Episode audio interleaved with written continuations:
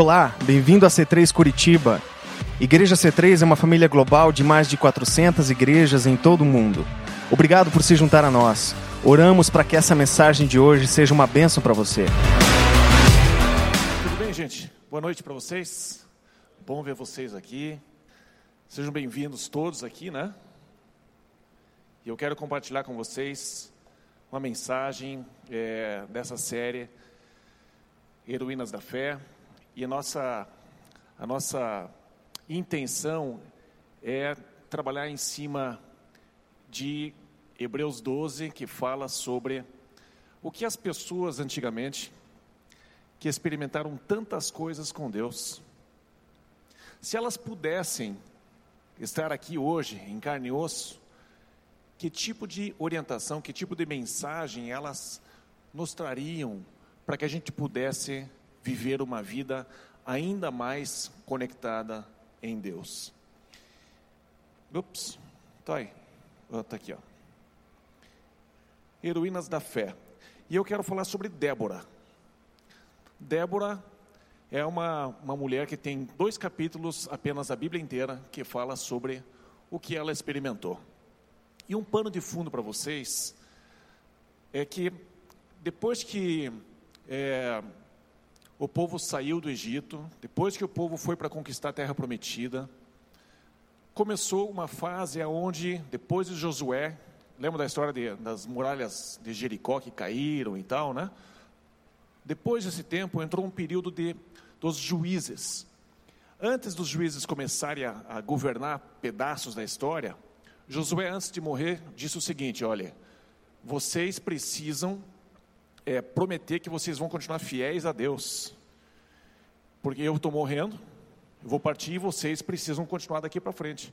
E todo o povo se juntou e não, pode deixar, nós estamos com Deus, estamos juntos, TMJ, TMJ, hashtag TMJ, e passa um tempinho, o povo todo se desvia, e aí eles começam a entrar em encrenca.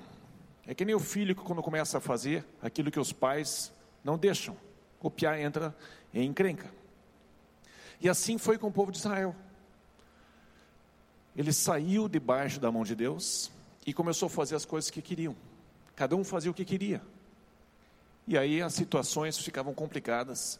E de repente Deus levantava certas pessoas chamadas juízes, tanto que nós temos o livro na Bíblia chamada, chamado Juízes, aonde Deus levanta uma pessoa para que esta pessoa pudesse então trazer o povo de volta para um relacionamento com Deus, para uma aliança com Deus, de um comportamento correto. E assim surgiu Débora no meio dessa história. E eu quero, primeira coisa para conversar com vocês, o que que Débora diria para a gente se ela pudesse nos ensinar alguma coisa? Eu queria que você fizesse a seguinte anotação. Nós temos esse, essa apresentação vai estar no site. Se você quiser baixar depois, pode, né? É, aliás, como é que está teu pai? Tá bem? Que bom, né? Hoje era a Miriam ia pregar, mas aconteceu alguma coisa na família. Que bom que está tudo certo, né? E a Miriam vai vai pregar uma outra oportunidade. Então aqui está a outra Miriam para vocês. Mas eu gostaria que você pensasse na história de Débora. E o primeiro ponto que eu quero que vocês pensem é a respeito de encorajamento. Encorajamento faz toda a diferença. Na vida, quando você tem alguém que diz para você, você consegue, vai em frente, isso te dá uma certa disposição, uma certa vontade de ir além daquilo que você está acostumado a fazer. Como é bom ter pessoas à sua volta que te encorajam. Eu queria ler para vocês um pouco da história de Débora. Nesse período, o povo havia se desviado e Deus tinha levantado uma mulher. E essa mulher era uma profeta. Ela escutava Deus e trazia orientações para o povo. As pessoas vinham tirar dúvidas. Escuta, nós estamos nessa, nesse impasse aqui. A gente não sabe se vai para a esquerda ou para a direita.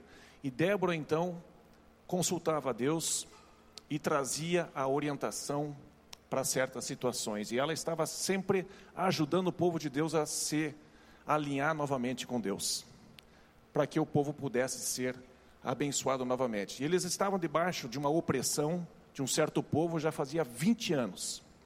Pense você ficar 20 anos da sua vida, 20 anos na sua empresa, 20 anos na sua família, 20 anos na sua saúde, 20 anos em alguma situação, preso, e constantemente você ter o inimigo batendo na sua porta, batendo na sua cara, te, af te afrontando, te cutucando, te provocando e te incomodando. 20 anos. E o povo de Israel passava por isso constantemente, porque constantemente se afastava de Deus. E Débora entra nessa situação e ela vê o povo todo sofrendo, o povo todo pedindo, Deus, nos tire dessa situação, nos, nos perdoe por ter, a, por, porque a gente se afastou do Senhor. Nos perdoe, nos ajude.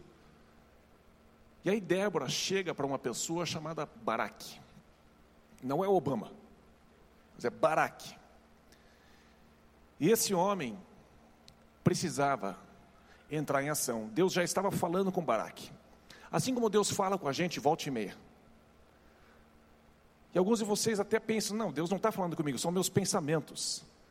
Gente, muitas vezes, muitas vezes, Deus está falando com a gente. Muitas vezes. E nós temos a inclinação de achar que nós é que estamos pensando. Não são meus pensamentos.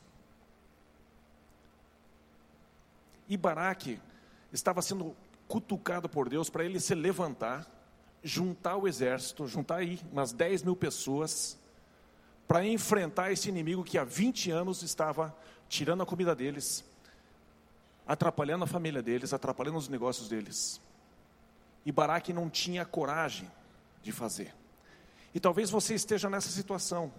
Você precisa tomar uma atitude, você precisa fazer alguma coisa, e Deus está colocando isso no teu coração, porque Deus faz tanto o querer quanto o efetuar. Está escrito na Bíblia isso. Mas você não sai do lugar. Aí Deus levanta algumas pessoas para dizer assim: cara, mas vai, mas faça, experimente. Ou não você já tem. Quantas frases às, vezes a gente escuta. E Deus está trabalhando através disso. E aqui vem uma situação muito parecida com essa. E ali diz em Juízes capítulo 4, no versículo 6, o seguinte: Mandou ela, Débora, chamar a Baraque, filho de Abinuão, de Quedes de Naphtali, e disse-lhe: Porventura, o Senhor Deus de Israel não deu ordem, dizendo: Vai e leva a gente ao monte Tabor, e toma contigo dez mil homens dos filhos de Naphtali e dos filhos de Zebulon? E é interessante que Deus não quer que uma pessoa, por exemplo, que eu, como pastor dessa igreja, fique dizendo para você: faça isso, faça aquilo, faça isso, faça aquilo, faça isso, faça aquilo. Deus está falando com você. Nos seus pensamentos, quando você abre a Bíblia para ler, Ele está falando com você. Mas às vezes você não tem dado um passo de obediência, um passo de ousadia, que nem o Marco. Com certeza vacilou um monte de vezes, né, Marco? De, de entrar naquela zona, de, de se expor, a de repente cair de cara no chão. Mas Deus estava falando já com Baraque. Mas não foi o suficiente, às vezes não é o suficiente. O próprio Deus falar. Não é incrível isso? O próprio Deus está falando com você e você não tem coragem de agir. Aí de repente Deus pega, levanta uma pessoa e fala assim: Ó, fala lá para ele.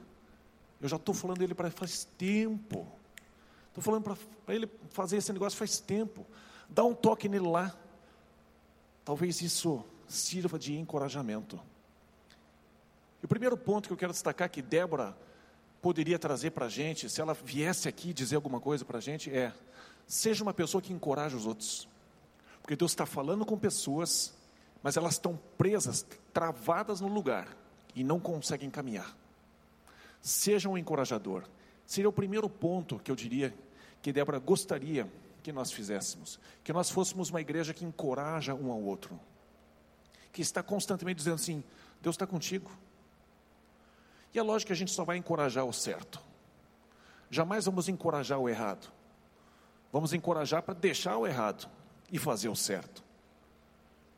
Mas o ponto forte aqui é: Deus está falando com você.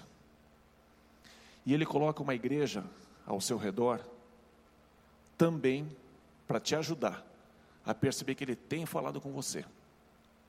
Ele levanta profetas, levanta pessoas que dizem, não, da, não daquele jeito antigamente, né? Eis que te digo, meu filho, minha filha. Tinha uma, é, uma época atrás, aliás, uma época atrás não, isso, isso acontece bastante por aí. Existe muita movimentação profética nas igrejas, e às vezes a gente escuta coisas absurdas, né? E a pessoa às vezes fala assim: é, meu, meu filho, minha filha, eis que te digo, vá em frente, se não der certo, volte. Né? E aí a gente encontra pessoas falando, tentando encorajar as pessoas em nome de Deus, mas no fundo, no fundo, não sabe o que estão fazendo. E a gente encontra um monte de bizarrice. E é verdade que dentro da igreja tem de vez em quando algumas coisas meio é, fora de, de propósito. Mas mesmo que essas coisas aconteçam por aí, ainda assim Deus continua falando e ainda assim Deus quer usar você. Ainda assim Deus quer que você seja um encorajador de pessoas. E aí, Baraque, que já tem ouvido de Deus há algum tempo, para ele fazer alguma coisa, para ele se mexer. Débora então finalmente fala para ele: escute, Deus já tem falado para você fazer isso, para você reunir 10 mil homens e você subir para a guerra, que Deus vai entregar nas tuas mãos o teu inimigo. Vá em frente. E aí, nós temos em Hebreus 11, versículo 32, uma, um relato dos heróis da fé. Se você abrir em Hebreus capítulo 11, você vai encontrar várias pessoas listadas no hall da fama. E uma dessas pessoas, por incrível que pareça, não é Débora mas uma pessoa que ela ajudou. E ele diz assim: E que mais direi? Certamente me faltará o tempo necessário para referir o que há a respeito de Gideão, de Baraque, nem citou Débora.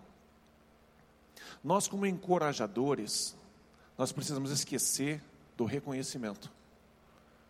Precisamos é, ser encorajadores genuínos.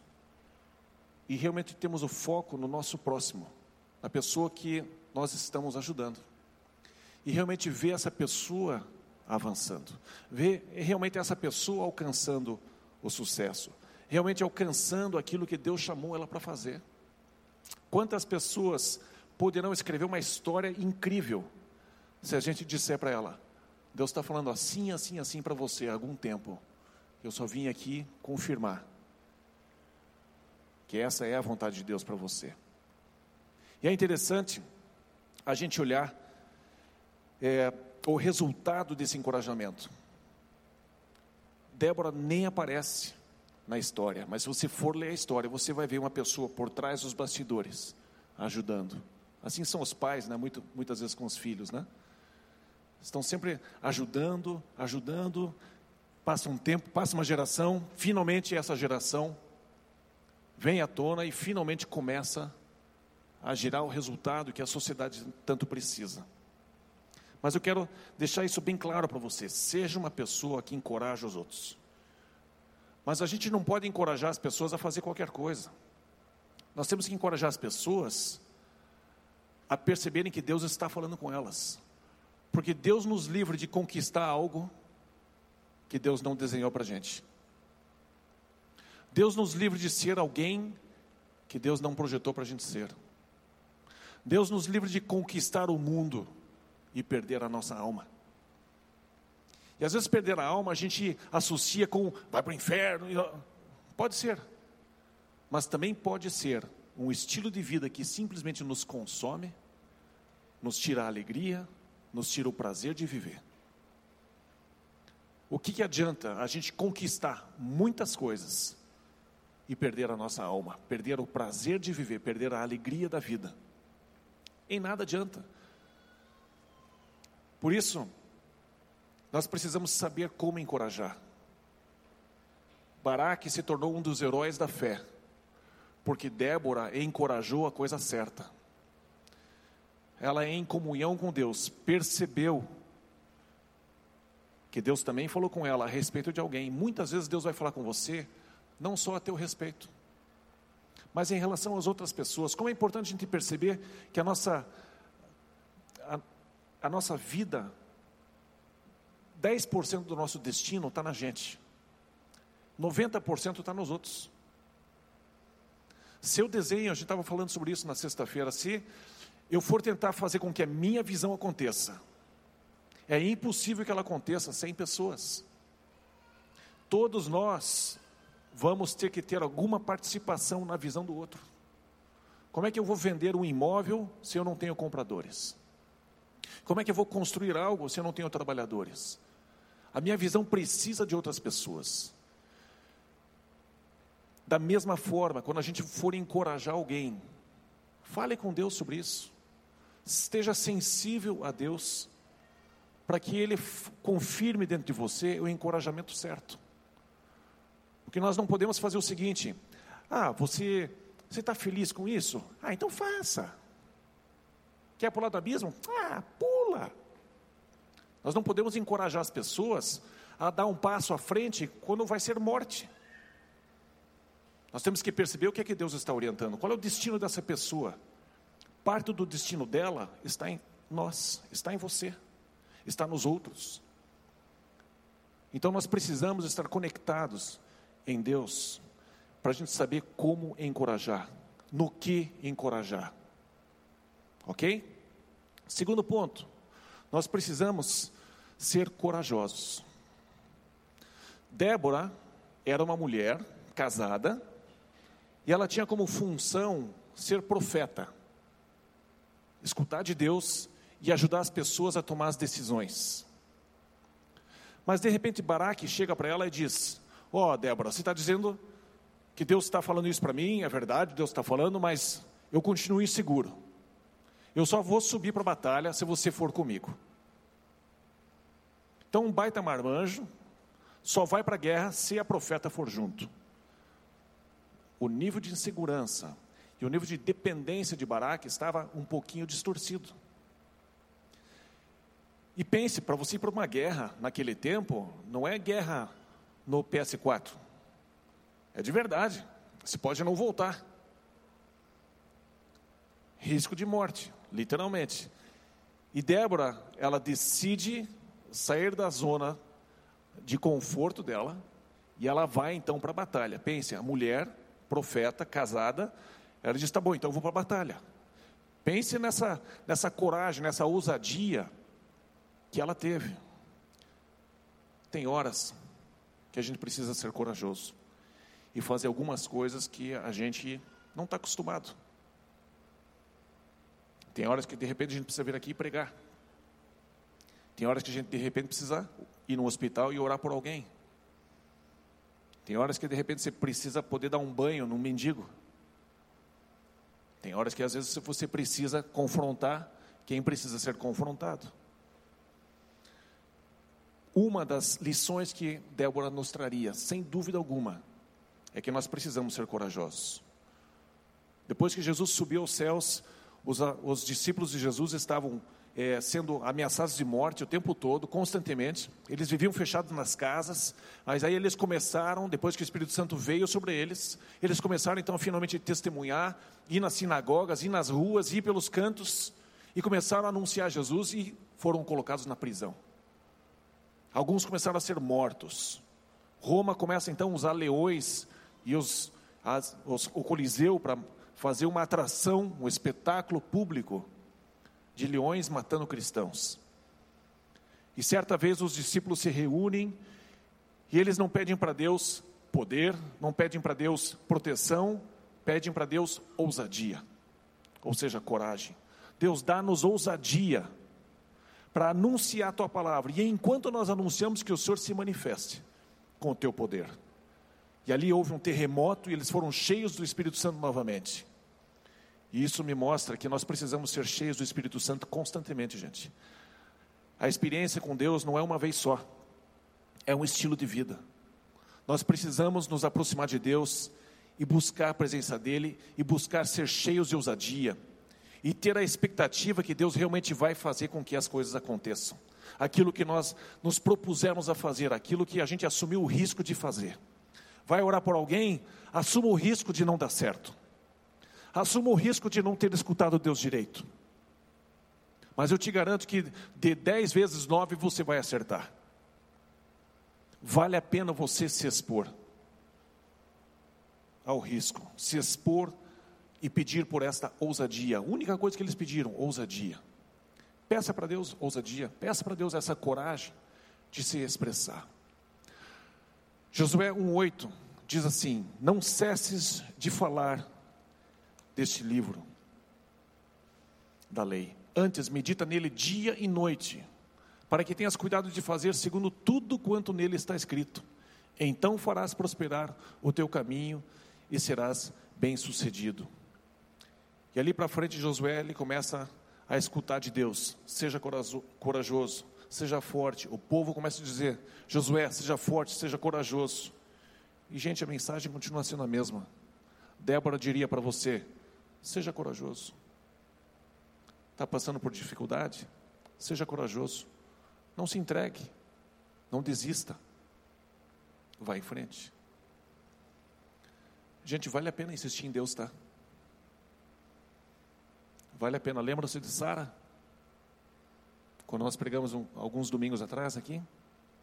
Sara, com 65 anos, Deus diz: Você vai ter um filho.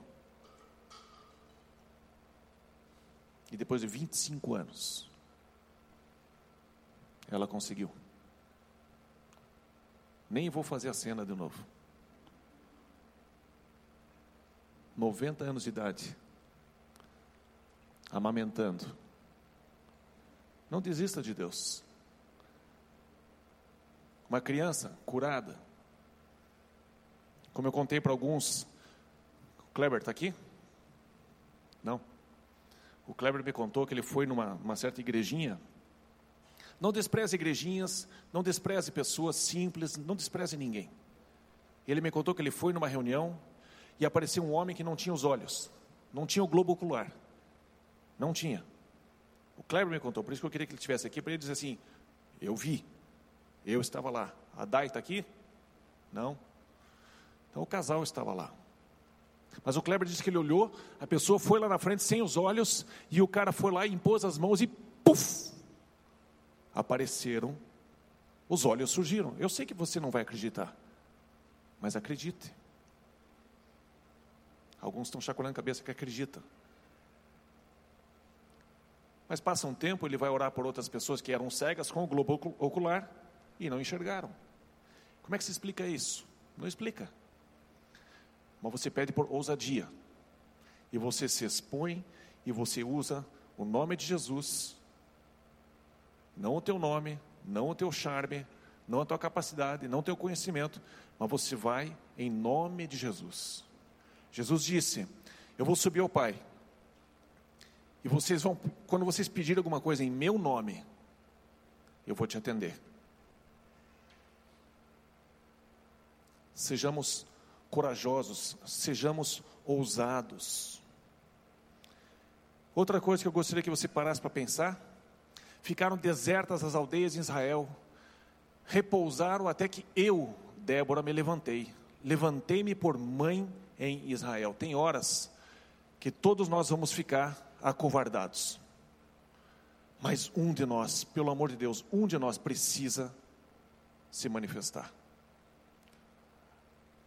Débora, alguma Débora tem que se levantar. Nós precisamos, em algum momento, decidir, mesmo que ninguém se manifeste, alguém de nós precisa assumir a posição, assumir o risco liderar um movimento, começar alguma coisa, para que um povo inteiro seja abençoado.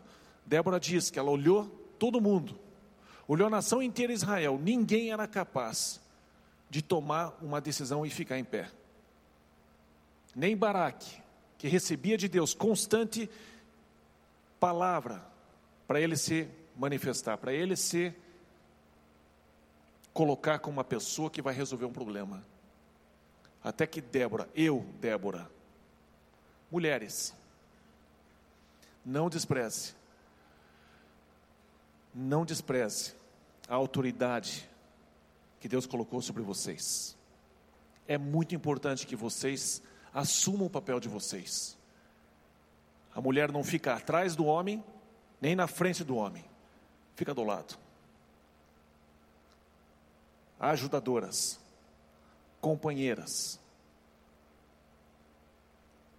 Mas lembre-se, em alguns momentos, talvez o teu marido não faça aquilo que precisa ser feito. E não estou falando nem de pendurar quadro, arrumar encanador, cadê o Tiago? Arrumar encanamento, né?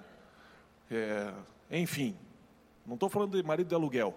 Estou falando realmente de se posicionar em certas coisas. Às vezes com os filhos, às vezes com, com a empresa, seja no que for. Tem horas que você está olhando para o teu marido e, e, e, o cara realmente é um, um mané. Está agindo que nem um mané. Não tenha medo de se posicionar. Bom, maridão, é o seguinte, se você não vai falar nada, ah, eu vou. E aí você faz aquele, ah, né?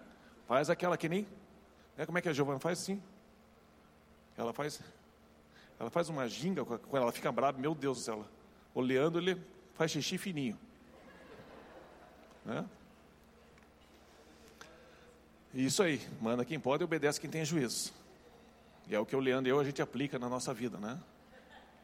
É impressionante essa mulherada, porque é, é, eu conheço uma que tem muita personalidade, que gerou outra que tem, sou muito pior. Eu sou pior que a minha mãe, né? Mas é bom ter, é bom ter uma, uma esposa, é bom ter uma, uma Débora em casa, porque tem horas que você fica pensando, será que eu me manifesto? Quando você está pensando ainda, a mulher já foi lá na frente, dá de dedo e não sei quem, e um cara dez vezes maior que ela e sete vezes maior que você. E funciona, porque Deus está com você. Seja uma Débora. Ouça a lição que ela está trazendo. que mais? Defenda quem é indefeso. Quero que você pense sobre isso. Tem horas que realmente eu preciso ajudar alguém. Quem de vocês conhece o Sidney lá de é, São Bernardo? É o pastor lá da, da igreja C3 do ABC. Ele é um cara magrinho, miúdo. E ele viu uma mulher sendo assaltada. Ele estava passando de carro com mais a esposa dele, mais dois dentro do carro. E ele viu a mulher sendo assaltada e algo tomou conta dele. E ele parou o carro, saiu correndo e foi para cima da pessoa, que era maior que ele. Tudo bem que ela é uma mulher. E a mulher batia nele depois, ok? Você devolve o dinheiro para ele, pá, pá, devolve o dinheiro para ela, não sei o que. Tem horas que a gente precisa defender as pessoas, que algumas pessoas estão indefesas. Você pode liderar até um movimento internacional. Pode ser um movimento local, pode ser em casa, pode ser o que for. Mas se Débora pudesse te dizer alguma coisa, seria: tem horas que você precisa defender quem está indefeso. Tem hora que você precisa se expor. Tem horas que você precisa ser a voz de Deus. Mas para que isso aconteça, eu preciso de algumas coisas. Eu preciso saber quem eu sou. Eu não posso estar inseguro em mim mesmo. Não posso ficar inseguro dentro de mim. Eu preciso ter convicção de quem eu sou em Deus. Algumas, é, Deus ele, ele distribui dons e certas capacitações dentro da igreja, certo? Então, algumas pessoas, por exemplo, recebem bastante recurso financeiro. E Deus fala: Eu estou te dando recurso financeiro, você pode curtir sua vida, mas você precisa se lembrar que tem pessoas que precisam de você. A igreja precisa de você, a sociedade precisa de você. Não seja ganancioso, não seja avarento de se agarrar em centavo por centavo. Tem pessoas que têm o dom da misericórdia, tem pessoas que têm o dom do ensino, tem pessoas que têm o dom da liderança, tem pessoas. E Deus distribui dons para todos nós aqui, para a gente exercer essa influência nesta área. Eu preciso saber quem eu sou. Preciso saber para que, que Deus me chamou. Como é que eu posso ajudar, por exemplo, na igreja?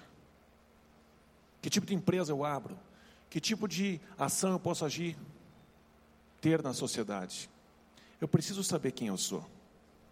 Segundo ponto, eu preciso saber que a minha casa não é aqui. Gente, Jesus ele veio e ele morreu numa cruz, certo? E tudo o que ele disse, gente, nós precisamos avaliar o que ele disse. Eu não posso escutar é, boatos, eu não posso escutar algum vídeo, eu não posso, eu, eu preciso ler. Aquilo que ele falou para as pessoas e essas pessoas anotaram, você precisa chegar nessa Bíblia e você precisa ler. Porque quando você abre a Bíblia, o Espírito Santo vem sobre você e ele começa a falar com você. Deus leva você a sério, tá? Deus não brinca com você. Se ele deixou tudo que a gente tem de importante é documentado. Tem cartório, tem documento, tudo tem que ser documentado. Por que, que a palavra de Deus não vai ser assim? Veja o capricho, veja como foi detalhista o projeto de Deus. Perceba a importância de algo por escrito. Se nós podemos crer que, por exemplo, quem que descobriu as Américas? Conhecimento geral, né? Cristóvão Colombo, por exemplo, está lá nos livros da, da história. E a gente acredita. A gente decidiu acreditar. Alguns acreditam que a Lua é um holograma. Não, não, Lua não existe, é só uma projeção, é um holograma. Outros não acreditam que o homem subiu e foi até a Lua. São opções, gente. São opções. Quando você pega a Bíblia e vai, você vai ler, Deus está te dando a opção, a coisa mais poderosa sobre a face da terra. Você decidir se você crê ou não. O que, que você não pode fazer? acreditar só num pedacinho. Não, isso aqui serve para mim, isso aqui não serve para mim.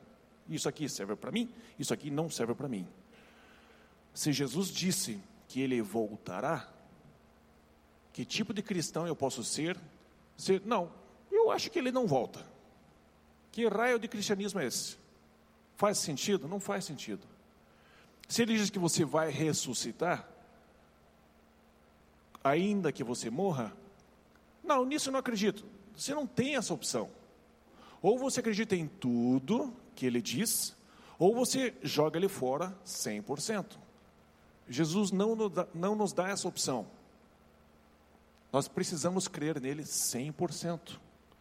Então não me interessa o que minha sogra diz, por mais que interesse, né? E muito. Mas se ela disser uma coisa contrária à Bíblia, eu vou falar assim, sogrinha, Está escrito assim. Então, a sua opinião, legal, mas o que está escrito, está escrito assim: eu preciso ler a palavra de Deus. O céu é o meu lar, eu não posso achar que a minha vida é só aqui.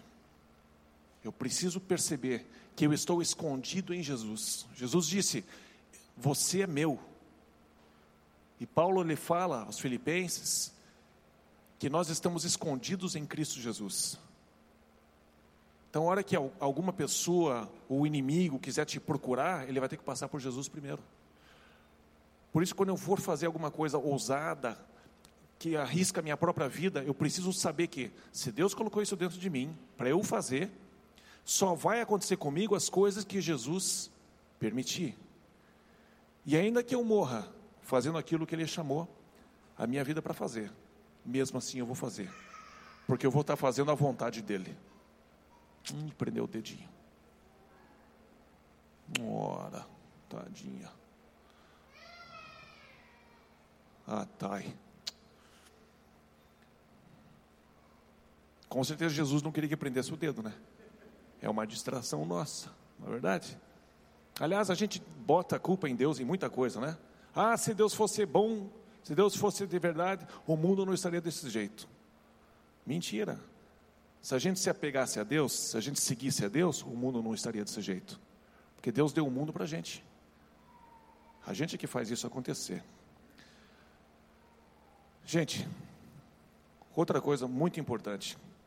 Vocês já viram essas, esses emblemas que são bordados? E aí tem um baita brasão, um emblema assim, é bordado nas costas de uma jaqueta. Você olha na frente, tá bonito, perfeito, né? Mas se você pega por trás, você vê um monte de fios. E aí você olha lá atrás assim e fica, nossa, que fiozarada aí. Não faz sentido isso. E assim é em relação à nossa vida. Deus está fazendo um tapete, Deus está fazendo um bordado na sua vida. E a gente não entende o que está acontecendo com a gente agora. Mas está escrito assim: que tudo coopera para o bem daqueles que amam a Deus. E você não pode ter dentro de você nenhuma dúvida deste tudo. Tudo, gente, é tudo. Você está escondido em Jesus? Joia. Tudo o que acontecer com você, Jesus está sabendo. Jesus está permitindo. Não é o que ele quer, muitas vezes. Por exemplo, uma enfermidade. Jesus não faz assim, vou mandar uma enfermidade para você. Vou te mandar um câncer. Deus não manda câncer porque Deus não tem câncer. Ele não manda nada. Mas na nossa raça caída, seres humanos, coisas acontecem. Cânceres surgem na vida das pessoas. Mas Deus ele vem nessa situação e ele faz com que isso seja transformado para o bem, ainda que a gente morra. Mas a gente não entende, né? Com certeza Sara não entendia o que estava acontecendo com ela para esperar 25 anos na velhice para ter uma, uma criança, ter Isaac, o filho da promessa. A gente não sabe o que está acontecendo, mas tudo coopera para o bem daqueles que amam a Deus. Romanos 8, 28. Sabemos que todas as coisas cooperam para o bem daqueles que amam a Deus, daqueles que são chamados segundo o seu propósito. E eu quero que você veja, por exemplo, a história de Paulo, e com isso eu quero encerrar. Paulo, se você fosse analisar toda a vida dele, com certeza ele não entenderia muitas coisas que estavam acontecendo. Mas será que ele escreveria tantas cartas como ele escreveu na Bíblia, se ele não tivesse sido preso por tanto tempo? Quanto tempo livre ele teve para escrever tantas cartas e trazer tanto ensinamento que foi preservado até os dias de hoje e assim vai ser preservado até a volta de Jesus. Mas Paulo não entendia, Deus, eu estou preso e tem gente lá fora precisando ser evangelizado e eu não posso ir até lá. Deus, ah, me tire dessa cadeia, me tire dessas algemas, me, me liberte, Deus. Em nome de Jesus eu repreendo isso tudo. Ah, e nada acontecia. E a gente repreende Deus em nome de Jesus. Deus, eu te repreendo em nome de Jesus, porque se eu estou preso nisso aqui. A gente faz uma confusão teológica, mental, e a gente esquece que todas as coisas cooperam para o bem daqueles que amam a Deus. Todas as coisas cooperam para o bem. Numa raça caída, gente, nós temos que perceber que nós temos um fim. E para que esse fim chegue, algumas coisas precisam ser desencadeadas. E Deus, Ele é soberano. E agora eu quero que você imagine a sua vida sendo um tapete ou um bordado, mas que você está olhando por trás dele e está uma confusão. E você não entende o porquê você está sofrendo isso. Mas eu quero que você levante a sua confiança em Deus novamente. E eu quero ler para você a vida de Paulo, o homem que escreveu mais cartas na Bíblia, para o teu bem. E ele passou por coisas que ele não entendia, para o teu bem. A vida de Paulo é uma das vidas mais lindas que existem, mas sem dúvida foi uma das mais angustiantes, das mais difíceis e das mais proveitosas para você e para mim. Paulo falando: recebi dos judeus cinco quarentenas de açoites menos um. Três vezes fui açoitado com varas. Uma vez fui apedrejado. Três vezes sofri naufrágio. Uma noite e um dia passei no abismo em viagens muitas vezes, em perigos de rios, em perigos de salteadores, em perigos dos da minha nação, em perigos dos gentios, em perigos da cidade, em perigos no deserto, em perigos no mar, em perigos entre os falsos irmãos, em trabalhos e fadiga, em vigílias muitas vezes, em fome e sede, em jejum muitas vezes, em frio e nudez. Além das coisas exteriores, me oprime cada dia o cuidado de todas as igrejas. Quem enfraquece, que eu também não enfraqueça, quem se escandaliza que eu não me abrase? Se convém gloriar-me, gloriar-me-ei no que diz respeito à minha fraqueza. O Deus e Pai de nosso Senhor Jesus Cristo, que é eternamente bendito, sabe que não minto. Em Damasco, o que governava sob o rei Aretas, pôs guardas às portas da cidade dos damascenos para me prenderem. E fui descido num cesto por uma janela da muralha, e assim escapei das suas mãos. Paulo não entendia. Não tem um ser humano sobre a face da terra que está sofrendo um aperto e está entendendo perfeitamente as coisas. Porque se ele entende, não é sofrimento. Ele simplesmente faz parte do plano de Deus. Eu sou super espiritual e estou entendendo tudo. Por que vai ficar desesperado pela morte? Ah, eu vou morrer, vou ficar desesperado por quê? Eu estou entendendo tudo que Deus está fazendo. A gente não entende. O que você está passando, você não entende. Mas isso serve para que você possa perceber que Ele está permitindo certas coisas e Ele ainda tem o controle sobre a tua vida. E Ele está escrevendo algo na sua vida para abençoar você, abençoar sua família, abençoar a sociedade, seja o que for o plano dele. Mas ele disse: tudo coopera para o bem daqueles que amam a Deus. E a pergunta que você precisa fazer, que Débora faria para você: você ama a Deus? Para que todas as coisas cooperem para o teu bem? Porque eu preciso ter Deus interferindo nas coisas do dia a dia que todo ser humano sofre. Todo ser humano sofre. Deus está transformando você à imagem de Jesus Cristo. Com tudo isso. Outra pessoa que passou por muitas coisas, Jesus. E até na cruz ele disse: Deus meu, Deus meu, por que me desamparaste? Deus estava escrevendo uma história maravilhosa que alcançou você e eu. Débora te, te daria essas orientações. E ela diria para você, Sidão, vem aqui por favor. Ela diria para você: o sangue e o corpo de Cristo têm um valor enorme. E o Sidão vai explicar para nós um pouquinho disso.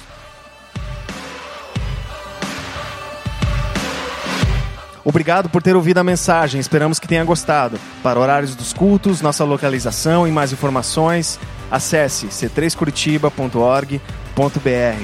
Deus te abençoe e um grande abraço.